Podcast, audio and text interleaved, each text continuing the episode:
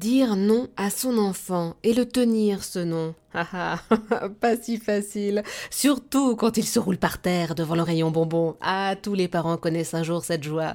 Pour en parler avec nous, pour nous conseiller, Stéphane Valentin, docteur en psychologie et spécialiste de la petite enfance, auteur de nombreux ouvrages dont le très précieux Je veux, je veux, comment dire non à son enfant, paru aux éditions Pfefferkorn. Bonjour Stéphane. Bonjour Eva. Expliquez-nous, pourquoi savoir dire non à son enfant est si important? Parce qu'il faut bien l'admettre, dire oui, ça peut quand même beaucoup simplifier le quotidien. C'est vrai que dire oui, ça pourrait arranger tout le monde, surtout les enfants.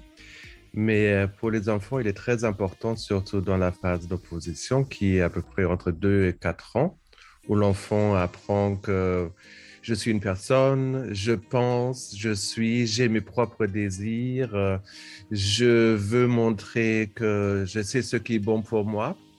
Donc là, il faut l'aider en fait à aller à nouveau sur la bonne voie, c'est-à-dire oui, tu peux avoir tes désirs et il est important en tant que parent de les entendre, mais on n'est pas obligé de toujours dire oui, justement pour que l'enfant comprenne que souvent, il y a un décalage entre ses désirs et ceux des autres et il faut faire des compromis.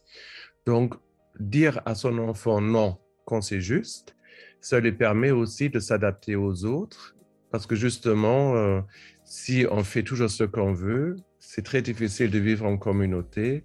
Et ça, c'est justement quand l'enfant va aller en maternelle, qui est souvent un, constat euh, par les enseignants qu'il y a des enfants qui, qui ont du mal à s'intégrer justement parce qu'ils s'imaginent on peut faire ce qu'on veut. Donc dire non, c'est en fait une, manière d'aider son enfant à vivre avec l'autre en respectant aussi les désirs de l'autre. Merci beaucoup Stéphane Valentin.